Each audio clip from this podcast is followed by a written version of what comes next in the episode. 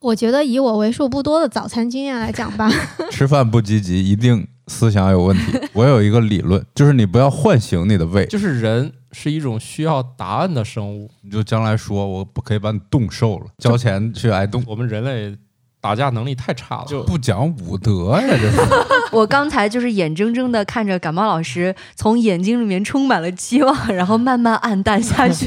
专家建议要放松心情。专家说的又对了，专这家专家怎么每期都出现？ 宇宙的终极答案，生活的最终答案。无需定义生活，漫游才是方向。给生活加点料，做不靠谱的生活艺术家。生活漫游指南。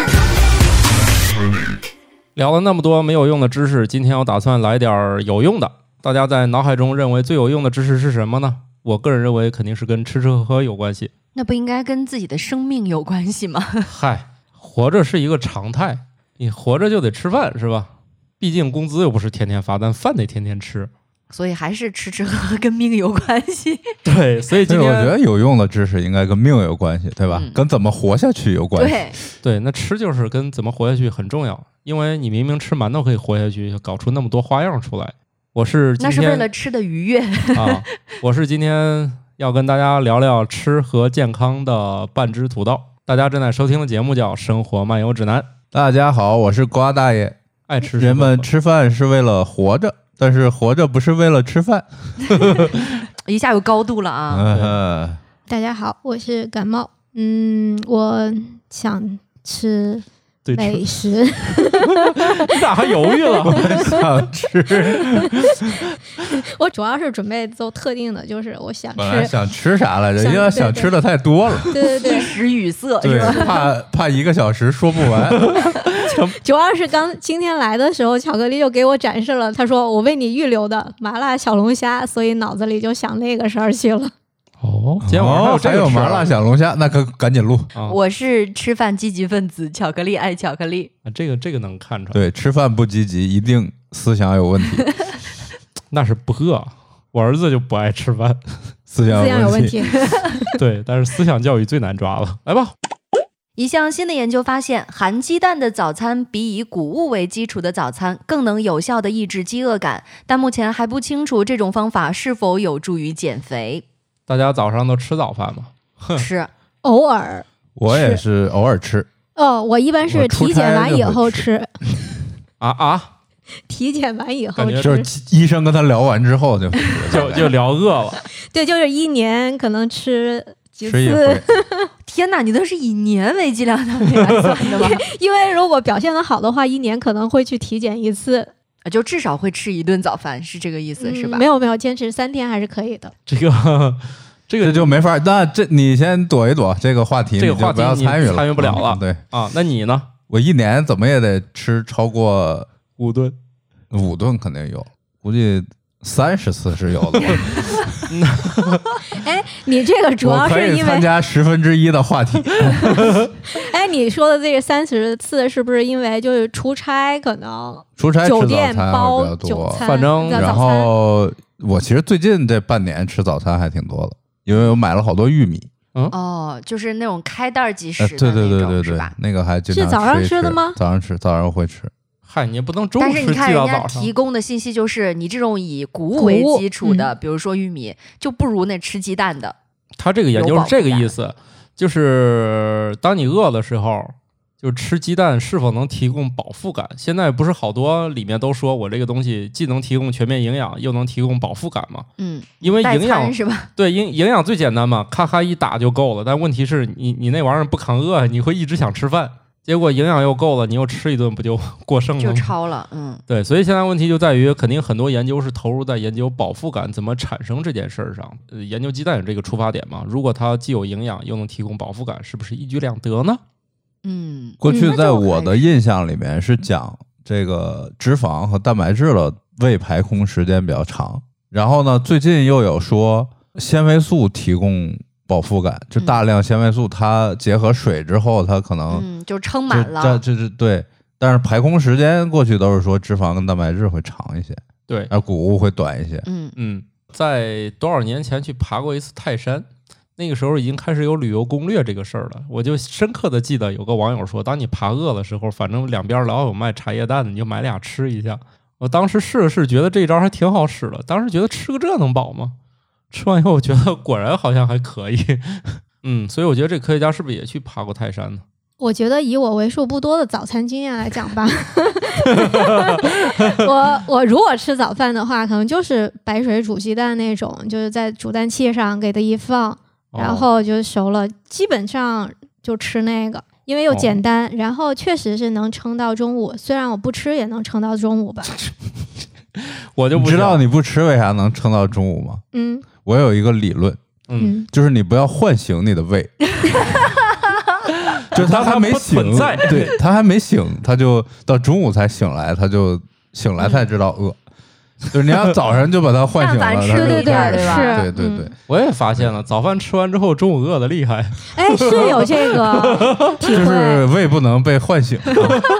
对我以前就是到下午的时候才喝咖啡，但是土豆就说，你下午喝咖啡其实就是解困的这个。能力好像就没有那么明显。他说，你如果早上起来就喝咖啡的话，你可能觉得这一天精神十足的那个时间会比较长一些。实践发现，确实是，但哦是又不能空腹喝咖啡嘛，所以为了不吃早饭，我就连咖啡也戒了，就是这 哦，又回到下午喝 了。嗨，你就其那实空腹都能干啥呀？空腹可以吃空早腹可餐以，吃饭， 空腹还能验血， 哎，空腹喝咖啡真的是会有一些不舒服的感觉，这就是跟可能因人而异因人吧。而嗯嗯。异因人这而跟异喝酒差不多，浓度太高了，你就吃点面包垫吧垫吧。我每天早上特别简单，就是咖啡加面包片儿，这也谈不上有多豪华高级，但那你是这个就嗯全是所以中糊午啊就饿了。所以中午饿呀，所以我得来一鸡蛋。哎，说起鸡蛋，像我这么有经验的爱做饭的人，每次会被一个事儿困扰，就是煮鸡蛋如何不破，我从来没有成功过。你不要把它从冰箱里面直接拿出来就去煮，这些常识我都实践了，但哎无有的论我说怎么是努力，打个眼儿，所以我在网上买一个神器， 把鸡蛋往上摁一下就打个眼儿。打个眼儿啊！我之前用大头针，然后找个锤子往里钉一下，后来觉得这个太粗糙了，一看网上有卖的，这个就我的经验，它就是你拿出来晾一会儿就不破了，真的。我我的确是也晾晾完了，然后我还冷水下锅，但是每次非得炸一个，我特别不爽。就说明你们家冰箱的这个制冷效果很好，温度比较低。嗯哎，我觉得那个煮蛋器还挺好用的，就底是下扎眼裂儿吗的少，不扎。呃，我那个煮蛋器从买回来到现在，我都没有机会用过，回头我试试啊。因为煮一个不解决问题，就是最好哪天就是一块儿吃饭得煮五六个。哦，我是买了一个特别小型的那种，它哦是水、泡在水里煮的那种。哦，我们家没有小家电的空间了，所以最好是买一个吸到冰箱上那种。你们都好嗯精致呀！我就是为了避免这种麻烦，我就煎蛋，就有个小平底锅就行。那还得刷锅呀，对，多麻烦呀！ 我我那没有个没有就增加了家务。是这样的，我煎蛋一般是买那个不粘锅，然后我基本上不放油的，就磕进去就哦可以。那也得刷锅呀。我主要是不用拿不粘锅纸。拿厨房纸一擦就行，因为基本上它不会留什么印子。哦，我主要是不用不粘锅。但是它还得用个铲子呀。你们都懒到啥程度 了？这个当然了，，最懒的就是连吃都懒得吃。 对这倒是啊、确实是个问题。反正我我我等吧，因为我吃鸡蛋只有一种情况，就是我做红烧肉的时候里面加几个鸡蛋，那个时候每次煮崩一个，心情就特别不好。所以每次预计做六个的时候，我通常都煮八个。所就以为了挑出来那完好的那几个是 吧？是啊，要把两个扔了，假装不存在。两个也不扔，就是也也会进锅里面煎一煎，就长得不好看，最后掺进去，大家吃的时候也没注意到。对啊，饱所以和你这式个煮蛋强迫症有什么意义呢？就是鸡蛋煮飞到锅里，它没有吃到肚里，不是强迫症，不是好看的问题，是浪费。我不能把蛋花捞出来扔到红烧肉里啊，为什么不 能？反正我们也我们看不介出意来。 感觉有点像木须红烧肉的感觉。 哎，不过我我吃早餐就是基本上就最喜欢就是鸡蛋，你说是五星级酒店里那种蛋卷吗？不是蛋卷儿，不是那个卷了好多东西里边还放，就是白水煮蛋。啊，什么班尼迪克对什么迪克蛋？ 我是这样，我我可能因为小的时候那个口味的原因啊，导致我很多年是没有办法咽下去水煮蛋的，就老觉得里面有一股那个硫化物的味儿，哦，直到我那确实不哦好咽。应 该是容易容易噎着喘都不上都已气，容 易经噎都已经到成年以后，才能慢慢的让自己能够接受水煮蛋。建议嚼碎不要整颗吞。哎，话说我以前也是那个白水煮鸡蛋，基本也不吃，就是只能吃煎的呀，或者什么的，或者茶叶蛋，就是得嗯有味得有道味的。儿味道那哦个对白水的是近一两年才开始吃的，可能觉得茶叶蛋煮起来更麻烦吧。主要还是懒， 对，主要是自己做饭就觉得水煮蛋好吃了。哎，不过巧克力老师不爱吃的东西太多，你编个手册吧。你是我见 过，你懒是这是我见过第二个事儿多的。那这个手册可能篇幅太长，对不如编一个可以吃的东西 的手册， 对，那那只需应该要一页。对你，你把你可以吃的列一那下。这没有， 就毕竟我们这个地大物啊爱博，好也是很很广泛的。你可以增订将来。啊， 对吃饭积极分子嘛，对第一版、对对第二版都得 修订。哦对这个 呃巧克力老师的禁忌实在太多了，多到根本记不住到底啥不吃了。 我现在已经在努力在改了，啊，不用不用不用，保持好保持好啊主要是巧克力老师除了新疆之外的羊肉不吃啊！没没有他没有不不，他没不有吃的东西可多了。西北的羊肉我都吃。啊，西北都吃嗯哦，那增订了。后来没事儿，吃饭是个人喜好问题，强迫不来啊。彼此尊重，彼此尊重彼。此尊重，饿了什么都得吃。对，看来主要是不饿。加上懒，一项新的研究发现，因压力而产生的白发，当压力减轻的时候，头发的颜色可以恢复。但白发跟年龄、压力和其他生理因素都有关系，并不是所有人的白发都可以恢复。哎呀，我以前觉得这个白发啊都是上岁数人才有，后来发现我也有。没有好多有 的你你已经上岁数了，了，好吗？不是啊，我觉得我再年轻个五六岁也有啊。哎，我觉得以前就是读初中什么的时候，就有男那是同学少白头少白头，那是少白嗯头，哦那个情况不一样，突那然不发是现压力吗？不是吧？有的少白头是我上小学啊什么的，就有同学是有白头发。我爸那好像可能就是小学什么就有生理上的啊，对，我记得我们当地有一种说法，说这个少白头的人是因为血特别热，啊，有就有有有就这就说这个法离谱有很离说谱法的这种叫说血法热去，嗯对，那能热哪儿去啊？没有当地道的一理，种说法，没有道理嗯就是人是一种需要答案的生物。以前的神话是干什么的？是满足人们对某个现象解释不了而产生的答案，就是人们必须要有一个答案。天上为什么有闪电？因为有雷公和电母。不管它是不是简单粗哦暴，有一个答它案就行对了。它跟正不正确没有关系，人们就是一种需要答案的生物。哎，不过说起来这个啊，就是很多影视作品，其实身边也有实例，比如遇到了什么重大打击，一夜白头的这种。伍子胥过昭关就是一夜白头，然后就混过去了。嗯，对，因因此因他为对跟他那因为画像跟不一对样跟他是的吧？嗯，跟他的护照上照片不一样，所以所以就就让他通关了。哦，那是没有染发技术哈，至少漂白他就还是要过关，然后呢，就是过不稠的去，稠的，，对，因为一直抓他，对，愁了一夜，头发白了嗯就过去了。还是那时候技术不行。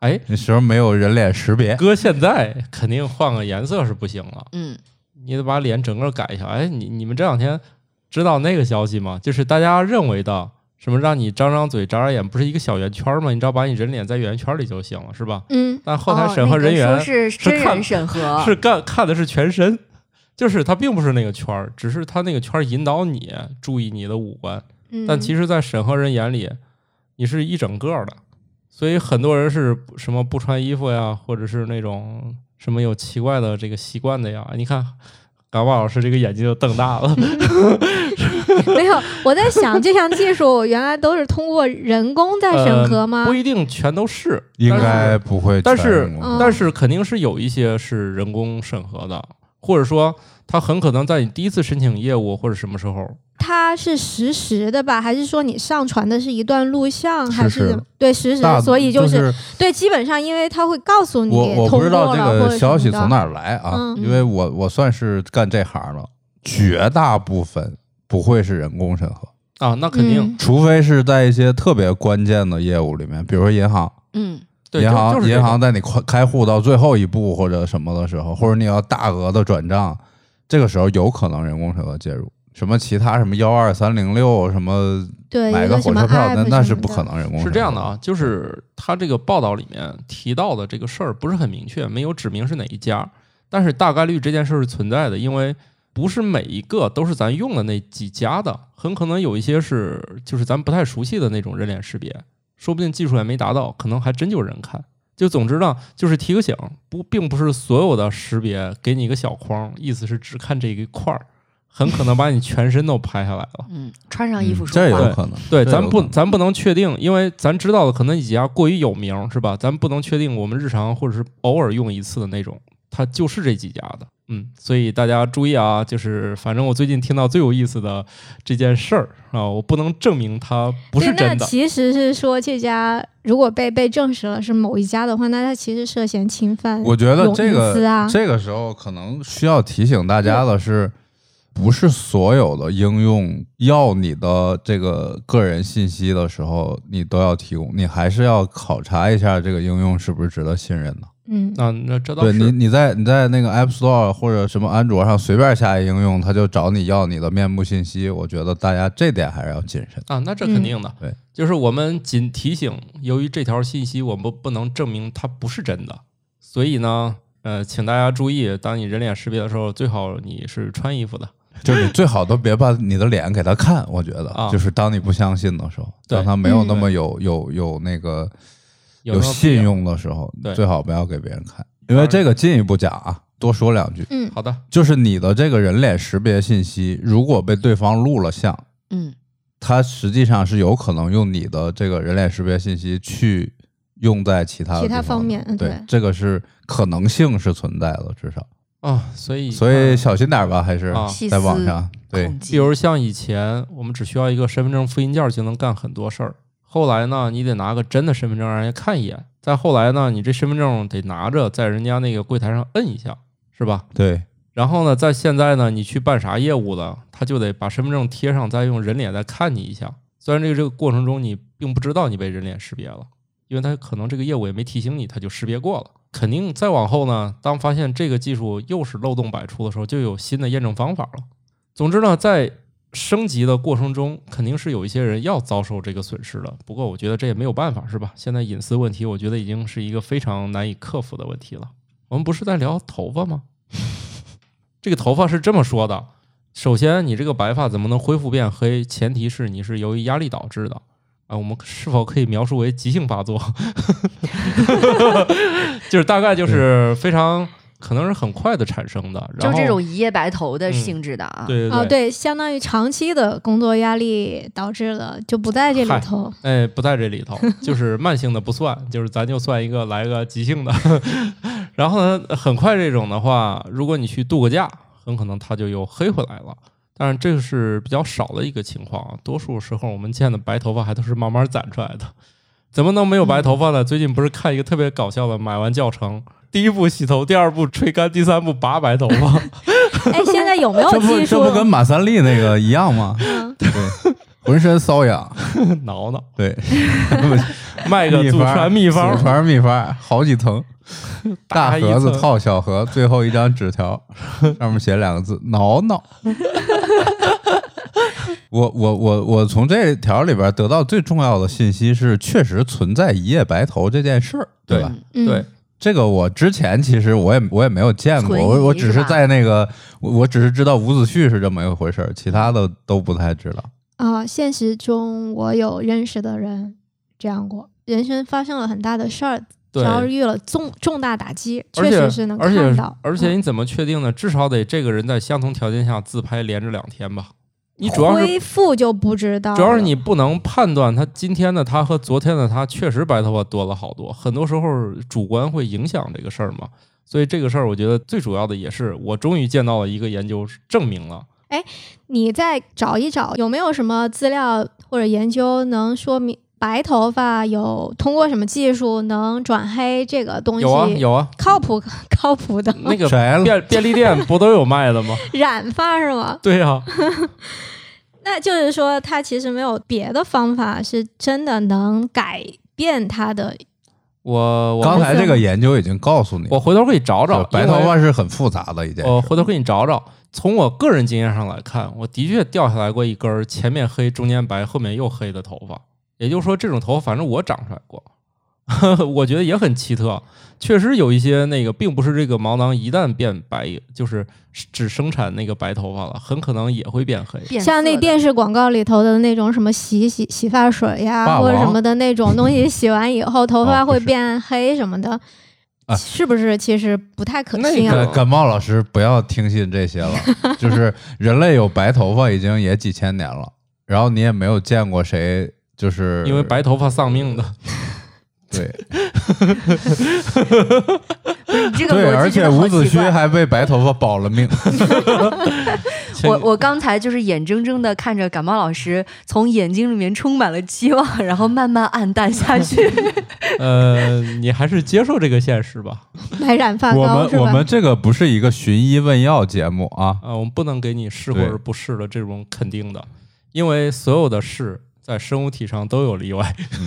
另外，告诉你，很多染发剂可能都有致癌的因素。一般你去电视购物，他肯定会告诉你是可以的。对，听广播也是，反正医学奇迹都能发生。这个巧克力老师比较了解，哎，对不是说让你去查一查嘛，对吧？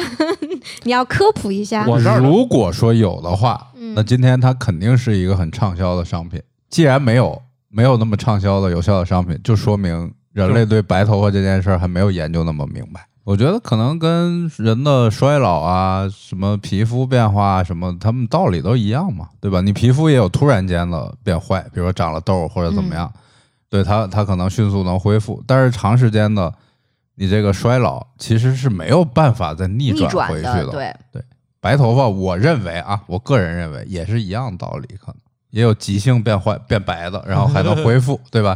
但是有某些就不是急性变白的，它可能就也没办法恢复。至少这条信息给了一个指南吧，算是，那就是别老想这事儿，别老想，那不压力小点儿吗？是 专家说不建定议 能够减缓一下你长白头专家发。建议找一个轻松的工作， 不让你那么愁的工作，然后钱还多，离家还近啊。专这家专家怎么每期都出现？ 专家建议要放松心情，赚钱不是最重要的，不要给自己特别大的压力。人吃饭是为了 活哎着，这专家也是为了吃饭，为了活着，所以给的这个建议啊。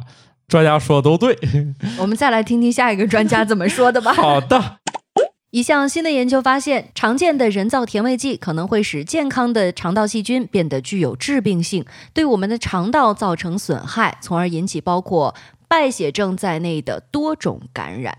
现在无糖饮料特别火，呃，我周围的这些人，比如在座的这些啊，嗯拿起饮料，可能我我是个另类啊，就是拿起饮料，是不是无糖的？是不是无糖的？嗯、我我我就不是。当然，美食的选择这个个人主观，咱不聊这个啊。但是我确实是发现这两年对于无糖的研究特别特别多，就是也发现了无糖和肠道炎症之间的关系，这种研究也越来越多。也就是说，我们不能确保说这个东西完全没有问题，大家不用这么执着每瓶饮料都是无糖的。虽然无糖确实是目前看对健康非常有好处，但是呢，我们已知的啊，无糖饮料会引发什么问题？除了肠道炎症以外，就是你骗过大脑以后，你会更饥饿；给了大脑甜头以后，你的身体就按那个热量开始工作了，于是你就特别饿，然后在你下一顿的时候吃的更多，以及无糖饮料。它只要是气泡水儿，就是这种碳酸类的，它也会引起你的肠道反应，也会让你觉得更饿。就是我们已知的无糖这一类东西，没有想象中就是那么减肥。就是说，喝这玩意儿也会增进食欲呗？哦，无糖的气泡水儿让人发胖这件事儿，这好几年前就就研究过了，现在研究的就更多了。它可能会让你的健康有其他问题，就是你你你喝这个没好到哪儿去。总之就是没办法让大家快乐的喝快乐水。对，是这样的，就是你愿意喝哪种就喝哪种，它可能没有哪种更好的一种说法。对比这前前后后的这么多信息啊，我就发现，真的是除了白水之外，任何一种饮料都有争议。那当然，最健康的饮料就是水。而且这个现代饮料本身它也不存在于自然界当中，最接近自然界的其实是果汁儿，而果汁儿又不那么健康。对啊，都是糖啊，对，里面没有纤维的话，你的糖就直接会升糖。然后，所以就有人问，那果汁儿跟吃水果儿区别是啥？就是你的升糖速度。你有那些食物纤维，把糖其实是慢慢释放在体内的。然后，如果你是变成果汁儿，它就一下子就吸收了。所以，这就是为什么说大家可以吃水果但不喝果汁儿的原因嘛。所以以后感冒老师切菜也不用切那么碎，都破坏 了，容易是吧吸收。呃，感冒老师切那么碎，从这个严谨的观点上来看呢，它能让人吃的少，毕竟给大家发的筷子不是勺嘛。我们备了勺，勺还是有的，对为了但为了应付感冒老师的菜，对，感冒老师，所以他们家其实是西餐，每次发都是勺，毕竟用筷子吃起来太费事儿了。哎，我想我做的菜确实不太健康啊。从首先说切的碎的这事儿，而且好像还挺下饭的，是不 是？对，而主且你食得想配备比较多。切的碎高以后盐呢，它那个表面积又增大了，裹了更多的油和盐。然后最后你这个菜要想让人吃的多，再来把糖，糖其实也吃不出来了，做成那个味儿，然后大家会吃的更多。 我炒菜基本不放糖，这点可以向大家保证啊，零糖。哎，你看一下就踩到了时下热门的焦点。这个零糖和零添加糖这俩是两码事儿啊。现在、嗯哦， 对，现在就遇到了新的文字游戏，叫零添加。 嗯，你如果仔细看它后面的营养成分表，可能比可乐还猛。就是它原本就是糖，它原本就是糖然做后的只，不过不加更多的糖。那个那个前一阵儿某某奶茶是吧？嗯，就是对它里面大概我看是每百克是五点六克的糖，嗯，然后那个糖应该主要是来自里面的奶，对，嗯，对，因为奶里本身是含糖的，但是它确实它说是零添加，对，它所以就是零糖和零添加糖就差俩字，其实它俩营养成分差得很远。当然，我们不能说奶里那个糖是不好的啊，因为综合营养来说，这个酸奶也并不是说比可乐更不好，因为算起来热量，酸奶比可乐高很多。嗯但是你同时摄入了蛋白质和和脂脂肪，肪，你不能说它是一个不好的食品。但是可乐由于它的糖比较单一，所以它可以认为是一种不好的食品，这是两码事儿。然后呢，放到就是我们这个 零添加糖就玩了个游戏，它本身就挺猛的嗯，啊。最后看了看，那比可乐确实还厉害一点儿，所以大家可要看清楚啊，无论它在标签前面写什么唬人的文字，一定要转过去看营养成分表，占你每天热量的百分之二的这种情况下，那它就跟可乐是平齐的。如果你见到百分之一，通常是像一些运动饮料里面含的糖，它大概能达到百分之一。如果你见到零，那才是真正的零。目前人类已知的所有甜味剂里面，有一种好像是既天然甜度又高，但是那个好像不常用，那个比较贵。就是它是一种使用了天然材料萃取得到的，但它貌似还没有大范围普及。那些基本上用在哪儿啊？也是做菜吗？这些你的这些所谓无糖饮料里边用的也是代糖，啊就是统称为代糖嘛，对，因为对它的甜味儿要从对这些代糖里来，对，它对只是不是木橘糖醇、阿斯巴甜、赤腺藓糖糖醇，也有好几代的那个代糖，这些对都统称为代糖。它们也有极微弱的热量，只不过热量低到可以忽略不计。对我基本上就是不太知道糖需要用在哪些地方，就是做菜很少用，哎呀除非是烘焙的。其实跟你说啊其吧，实糖在炒菜的过程当中使用还挺广泛这的。很广泛。我跟你说几个用处啊，你炒回锅肉的时候加一勺糖，就是你炒这种很多豆瓣酱、辣酱的这种菜里面来勺糖就特别好吃。然后反而是做糖醋里脊这种菜的时候来点盐比较好吃。就是任何红烧类的菜品，你想要上色要用糖，对，但是它不怎么提呃然供味后儿，像那个还有一些，比如说糖醋味儿的东西，口味儿、儿的这些菜品是要用糖。嗯啊，这个是你你都把答案都说出来的对，然必是必然用是，答案就在谜面上嘛。啊。然后还有是那种怪味复复儿合，以复合怪味儿为那个 title 的那种菜，也是要用糖比。如呃，什还么有一些啊，口水鸡，对对对，对或者说是什么怪味儿凉面你，吃都那要用些糖。凉菜里面大量有糖，还还有那种就是复合味儿，比如说荔枝胡辣味儿是吧？就是宫保鸡丁，它里面显然是有糖的。然后还有像那个鱼香肉丝这种，就是只要有复合的、有酱料的这一类里面，它肯定有大量的糖，而且一放就好吃。小啊鹏老师，你出去吃饭，我全是认糖为多数菜里面都放了糖，只要是你出去饭馆儿吃饭，哎那我做的菜没有放糖，然后也被你们表扬说好吃，那是不是我证明我的厨艺还不 错？啊，可以可以，是不错。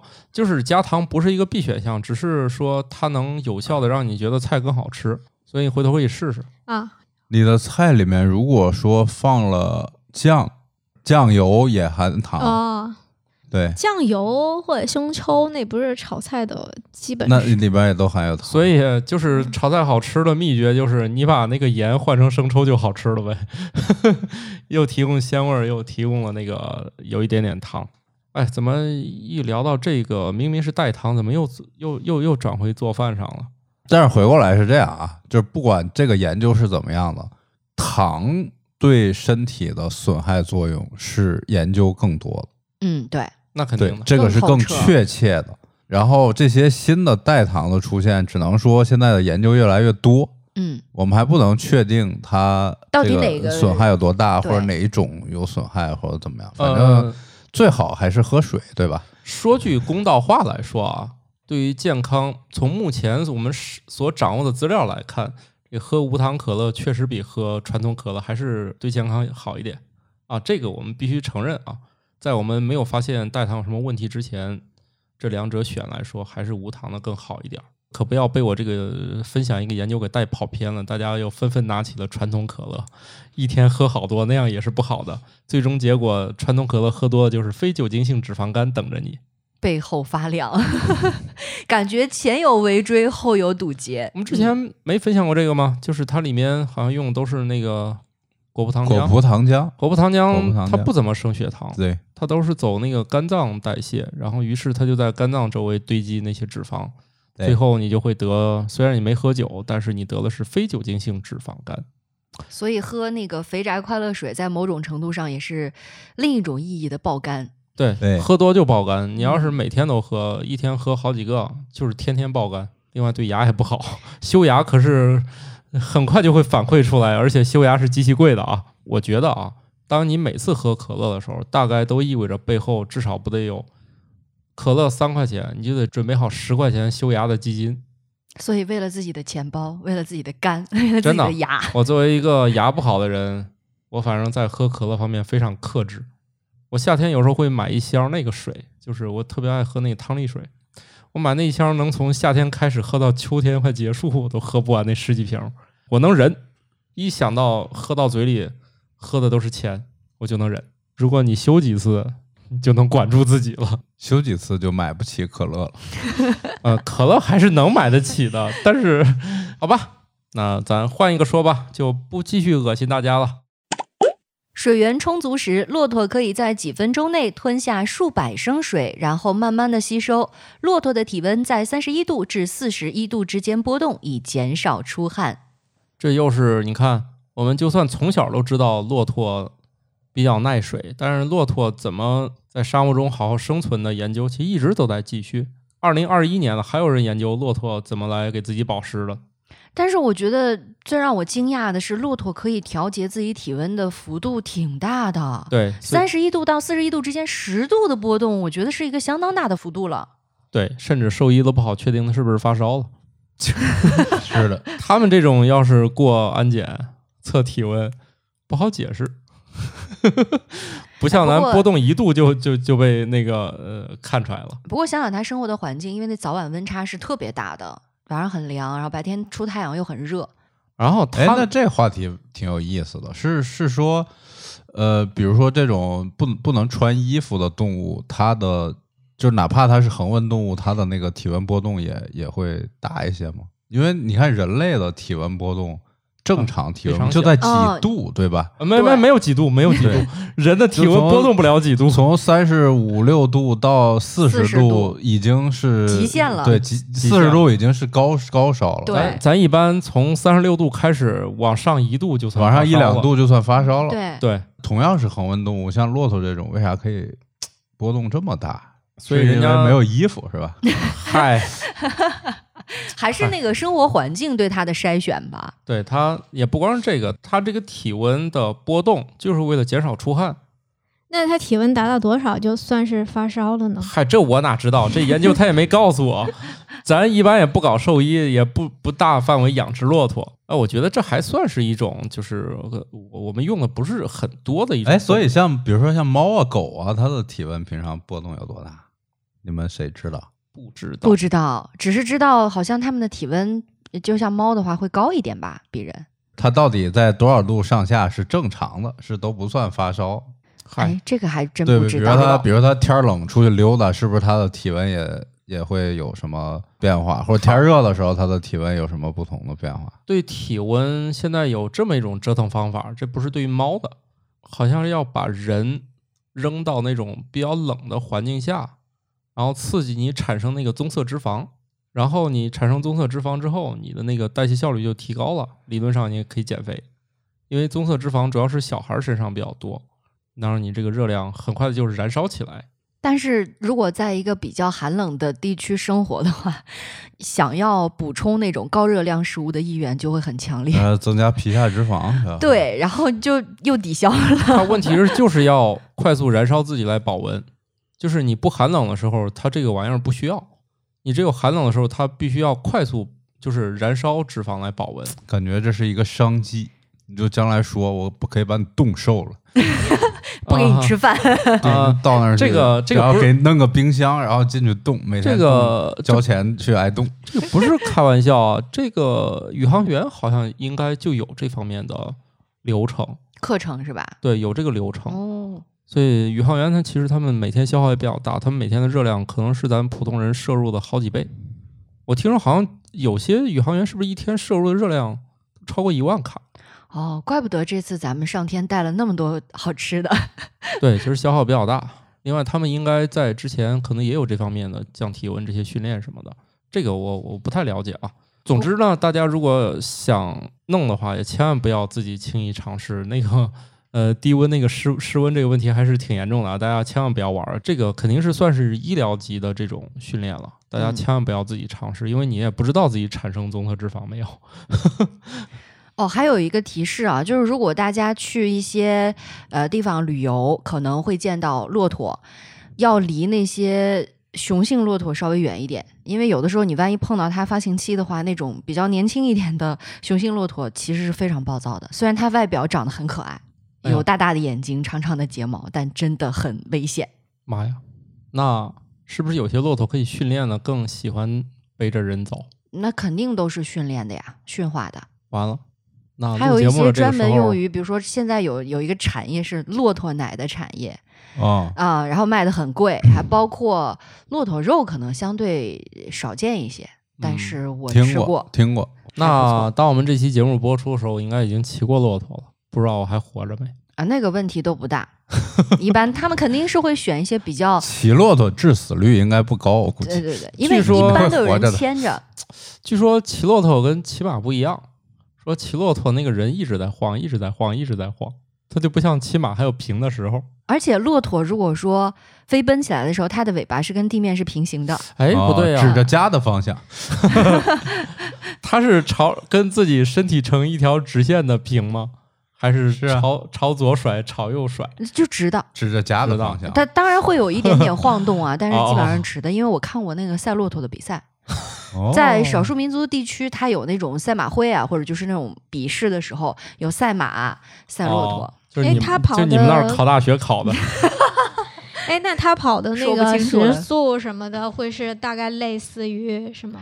嗯，不会特别快，因为它体太型快大不。了吧？对，他们没有适应那种超快速奔跑，嗯毕竟沙子里还是以稳为主但那个速度也比你想象的要 快了。啊。是、嗯是这样的，就是多数情况下，人肯定在野外跑不过这些动物了，只要他想追你。对，是的，我昨天还跟那个还还跟一个人聊过这事儿，就是我们人类打架能力太差了，在野外能遇见一个跟你小腿一样高的动物，就是人类跟它搏命的极限了。就是它要长到你腰部，你大概率打不赢它；它要站起来跟你一样高，你就放弃吧。就是它的站高，只要能达到你小腿那么高，那你就拼尽全力吧，一不小心就打不赢了。这么对比来看，人类真是弱鸡呢。对，人类就是比较弱。你想，人类是那种照顾期哎不对超长我说的弱但鸡但是我但是我估计打骆驼应该比较容易，为啥？因为它没那么灵活。嗨，我还以啊不为不你不说，不不不不毕竟我们手里有绕枪。绕到哪儿去，然后捅一下什么的，没有啊，没有没有没有利没有用利用工具。没有没有。骆驼其实就尤其我刚才提到的那个发情期的那种雄性骆驼的话，非常危险，你那个很灵活的。你那个刀可以得有四十米 长， 我让你先跑先跑三十39九米米，对你，你要是刀不够长，我建议你别去试了。人家趴那儿就跟你一样高的，就是人类没有胜算。咱咱极端点说啊，比如一骆驼跟一老鼠打，这个就难分胜负，对吧？因为因为目标太小，所以所以这个体型差距肯定是有关系的。体哎，型太大的动物，小它刀其实也很难攻击到你，是让你徒手打细菌，反正你也对你打不死 嘛。你你你这么说没有意义、因为啊。过去那个为就是人类吃这些动物，其实也是大型动物嘛，它确实灵活性差，它它没有虽然说攻击力强，但是它一般打不着你。主要是十个人逮一只鸡，对它也吃不饱。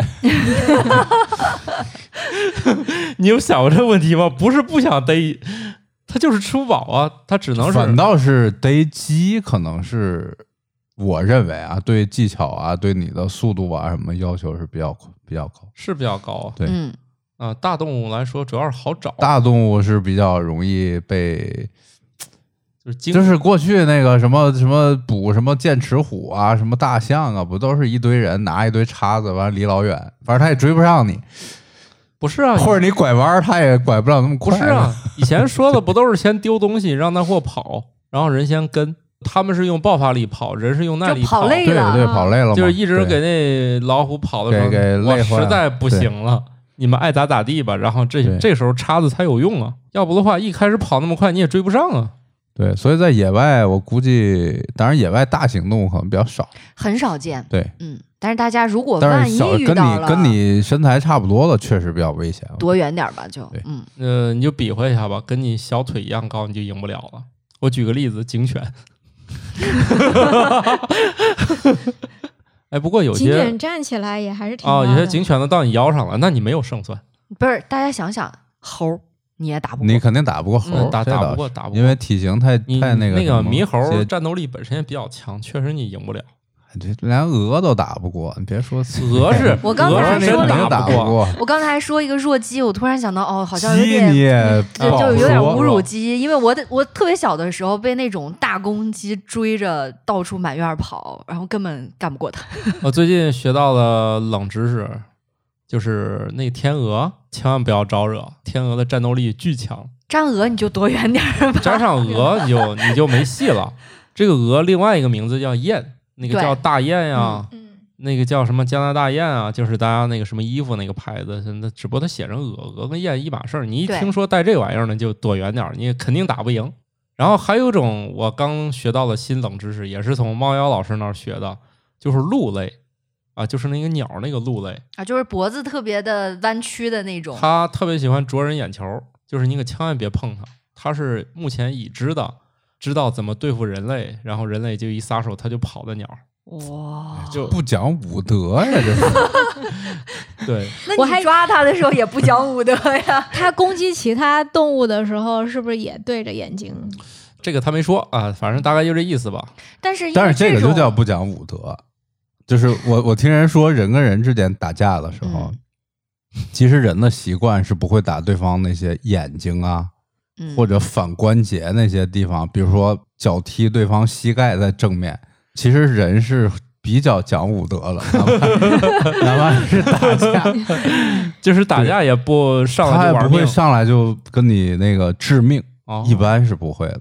哦，但是有一些那个教人防身或者怎么样的嗯，，都是就是攻击这些地教方。对，他会先让你把这个观念去掉，就是你如果说自己受到威胁，你一定要去直接攻击致命的地方，眼睛，然后膝盖的正面。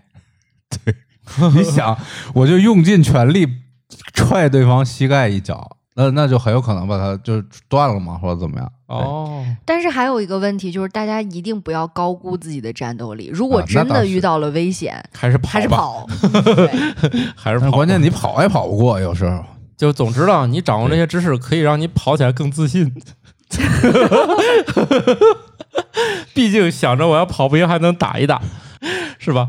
当然我说这个有点外行了啊。确实打架好像很少有人就是直接攻击眼睛的，或者直接用用用这种手指或者什么攻击眼睛的人是比较一少的。看你那个知道吗姿势都不像能打赢，对，你拿两个指有有头有有拿有拿拳头打了，但是很少有人就直接算了吧，能看你想那想姿势对不像是干过这事儿的，伸两个指头就想戳瞎人家眼睛，不太容易吧？这好这个好管用。管用吗？你只要碰到了他的眼睛，这个对方是很痛苦的。他虽然不不一定致 命，但是你就别说用用手直接触到你眼球，你就平常用什么东西扫一下眼球，还得掉泪啊或者怎么嗯样。这这是个很脆弱的地方。行了，说了这么多，咱还回到骆驼这 儿吧。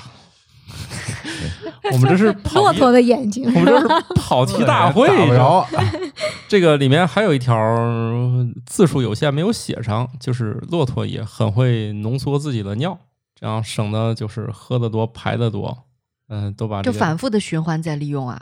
对啊，那本来我们也是啊，嗯，那也不是直接就水过一遍就出来，对，哎过我的意好思多就是遍他的这个过滤能 力过 特滤能别力比较强嘛。对过滤浓缩能力特别强，就用一点儿就行了，不像人是吧，喝一点儿水就不行了。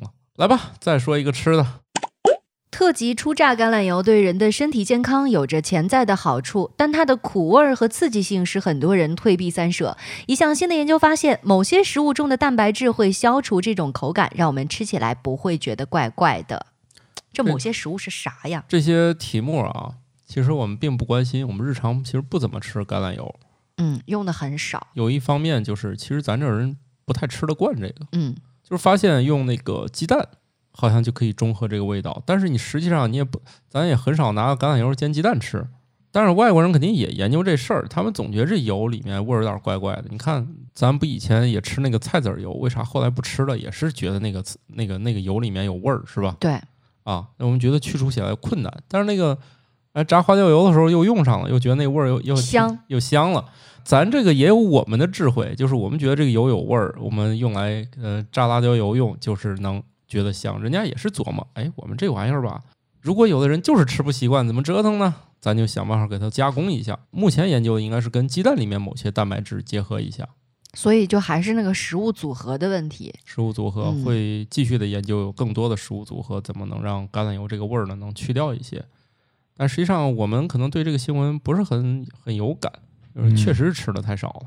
总感觉橄榄油这个事儿是也也是跟那种健康的概念一块嗯儿 对，跟这几年个这个一块儿引入的，嗯，说是健康，还有别的油，什么亚麻籽什儿么椰子油，而橄榄油是最最近很火最那个啥的，橄榄油确实是目前已知的还比较健因为康。确实比较健康的油。啊，其实分好几级啊。他说的这个特级初榨，这种是可以调菜吃的，啊，就直接凉拌是吧？可以对凉拌拌菜哦吃，级别达不到的话，就只能是炒菜吃。其实橄榄油不是只有一种，啊，对，它分级，它那个压榨的工艺啊，包括嗯程度上不一样，包括有一部分那个橄榄油是可以添加到化妆品里的嘛。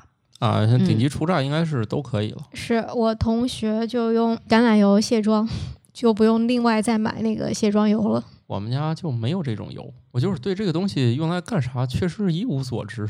在我的印象里，我除了说凉拌沙拉，就呃，拌沙拉，然后一般意面啊，用会橄用榄到。油嗯，对，家里要做意面用那个，就要那个意面味儿嘛，其实就嗯那种我总以为那个意面味儿是来自于最后加的那些香草。啊，也有也有，也那个有加应该那个是罗勒罗勒，嗯，对，建议用橄榄油还是啊，那看来就我这个异端， 有啥油用啥油。嗯，说不定你用也花还生油行吧自己吃的对更哎习惯。还嗯行吧， 对，一股兰州拉面的味儿也还可以， 有一股那个丁丁炒面的味儿，我觉得意面就很像那个，是吗？我认为很 像，炒拉条子，对，拉条子嘛，然后你要是加西红柿还酱，真是对啊，你要就是是新疆菜有很大的一个特色。我记得以前那个演员陈建斌他都总结过，说是其实很像意大利菜。对喜欢用洋葱，对喜欢放西红柿。对对呀、有这两样本来就然后再整点对面啊条，不就意面？对啊不就意整面点了肉末，嗯，对那拉条就是这样，因为因为那边炒面的时候也会扔一勺那个番茄沙司进去，那跟那个做意面那个不面是放酱放沙番茄沙司，那番茄沙司里面含糖量太高，一般还是放番茄酱或者番茄。啊，嗯反正就这意思吧，肯定得来一勺那个成品酱进去，要不感觉光用纯天然番茄出不来那感觉，要么就对番茄酱嘛。纯天然番茄容易做成西红柿打卤面，对，而你们那个更像意大利菜，所以它肯定得有对酱得糊了吧唧的嗯也才没行。有，主 要是是吗看产地嘛。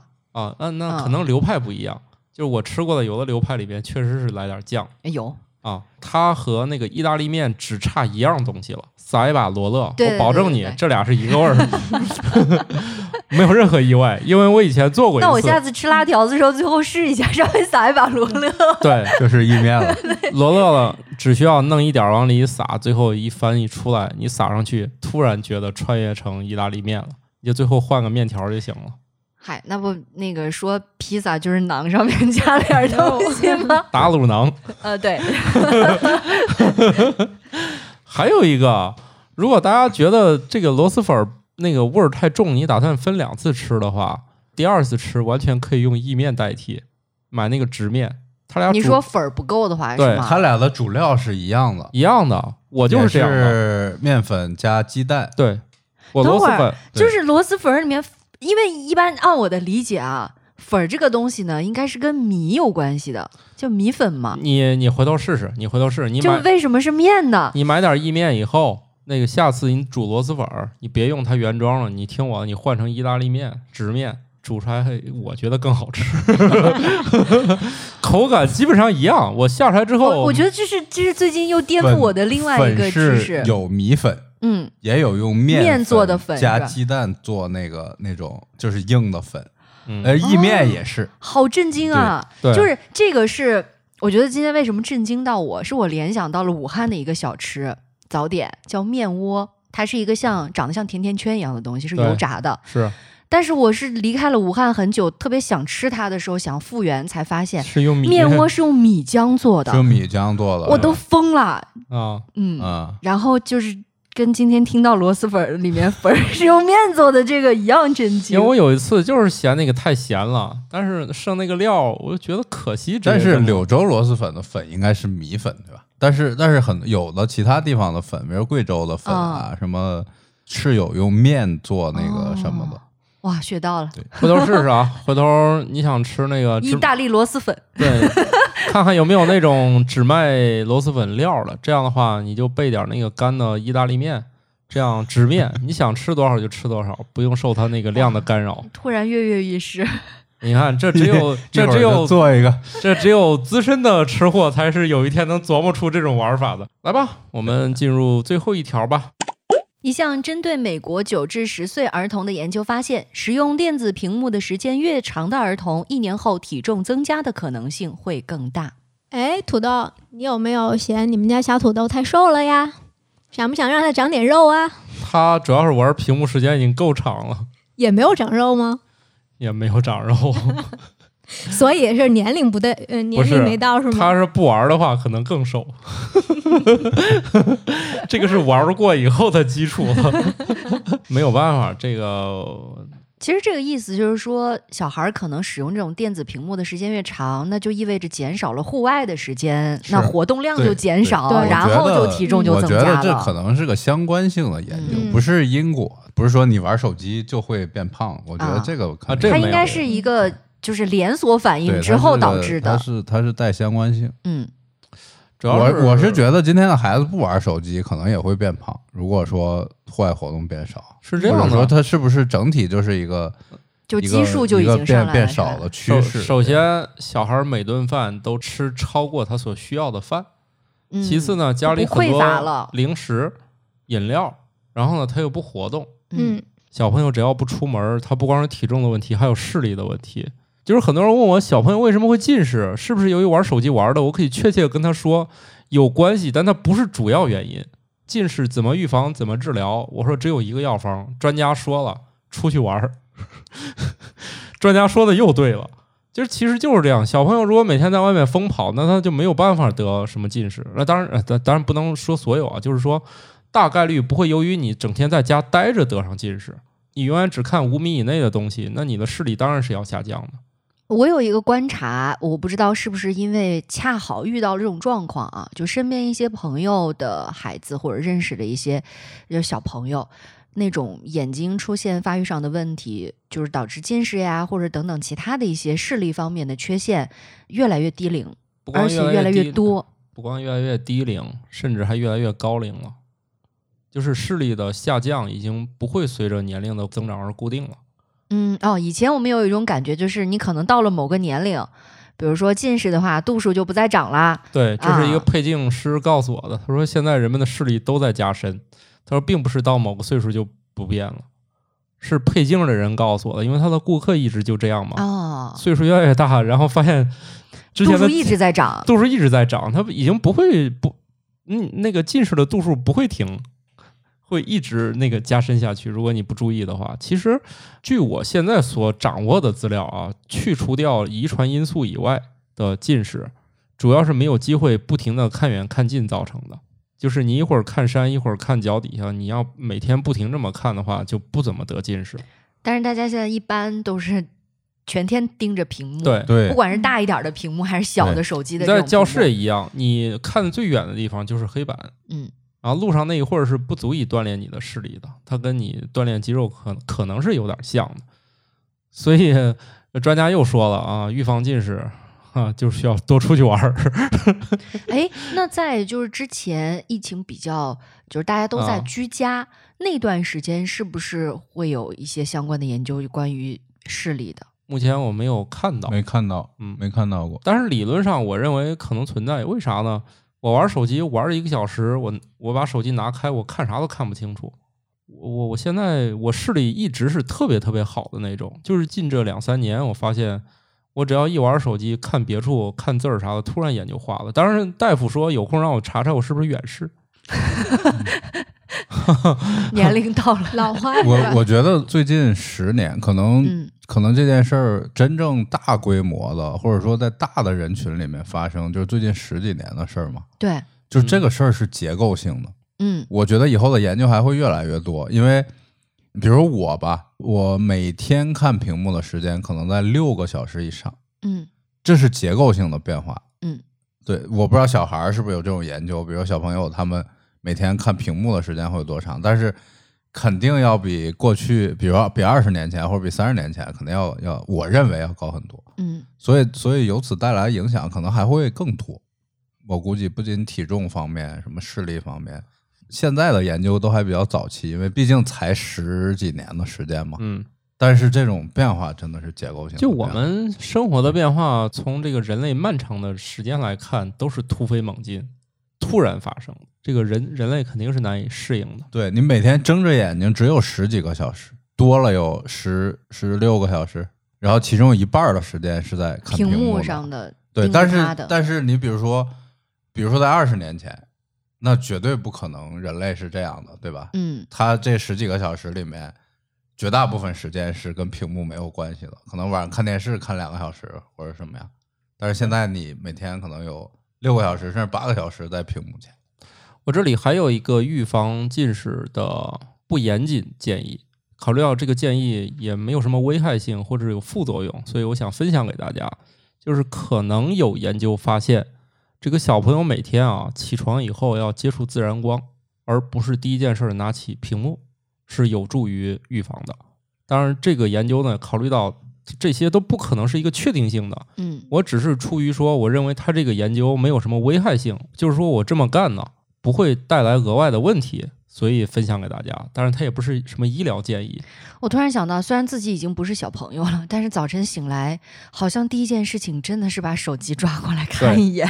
对，那既然即使是一个全年龄段的问题，所以我我个人分享大家一下这个研究， 我也忘了从哪儿查了，但是还挺印象挺深刻的，就是建议大家早上第一件事是接触阳光，嗯，而且它把窗因帘儿一把拉开，然一后看一下。哎呀，好嘛，那眼睛也受不 了，这这咱咱咱正常点儿，而且最好是能去户外接触阳光，因为可能你通过玻璃以后，有些波段不完整了。哎呀，我太复杂我我了，哦觉得、提高啊了门槛我觉得专家说的都 对，但是我可能做不到。但是我认为对于绝大部分人来说是不可能做到的，嗯而这个趋势也是不可能逆转的。 对，就像你刚才提所啊到，是以一个现结在构性的变化，对，是个结构性的变化，它是它是这个时代就变成了这样。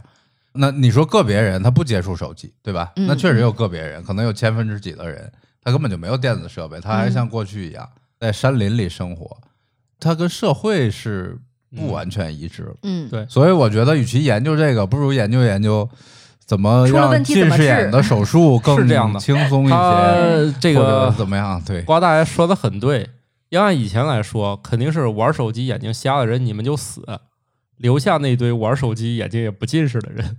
但是现代医疗不让你这么干，嗯，不准淘汰，就是哪儿疼医哪儿，眼睛不好我给你做手术，脑子不好我给你修一修， 就是现在所以就没有那个机制了，没有进化了啊。当然了，进化也是我们找到一些那个痕迹啊，但是由于时间短，我们不是很确切。但是现在就是这样，我们不能像以前进化的那条路一样。玩手机容易近视人，我们把它淘汰掉， 这个不可以了。所以就是期待研究能够更深入一些，然后对让我们打补丁的速度能提上对来。，人类打的第一个补丁就是近视镜。对，就是对视力的改进是人类确实是在最先对自己的改造，用用外部的东西来来那个改善自己。最早的外接设备，对，那现在那现可穿在现在有些设备已经已经像这个这个眼球中间植入那个镜头，就是新的那个治疗嗯，眼睛的那个手段。我觉得，哎，这个这个趋势不可不可避免。对，嗯失明了也不用害怕，现在也是直接接电极了，能能看见那个基本的色彩了。据说有个别盲人已经接受完那个电极，就是完全的人工的，以后接到神经上已经看到基本的图像了。哇，突然又想到了脑机接口的 这个这个话题。好的，希望我们人类的身体虽然经过我们自己的残害越来越惨，但是呢，我们也可以借助一部分聪明的人，让我们身体修修补补，还一直能用下去。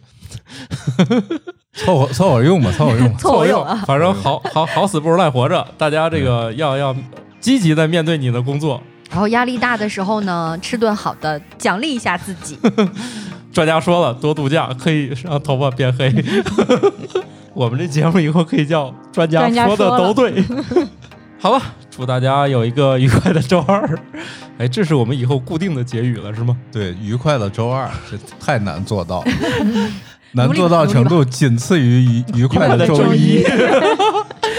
那我们这期就这样吧，拜拜。拜拜。拜。拜。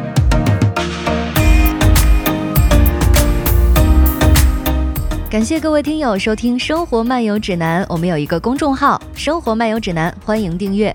同时呢，您还可以加入我们的听友群，只要打开微信添加朋友，搜索“生活漫游指南”的拼音全拼，就可以添加管理员了。管理员会把大家邀请到群内，和我们众多热爱生活的听友们，还有我们的主播以及嘉宾聊起来吧。节目的福利还有很多，欢迎加入一起讨论。感谢收听，下期更新，不见不散哦。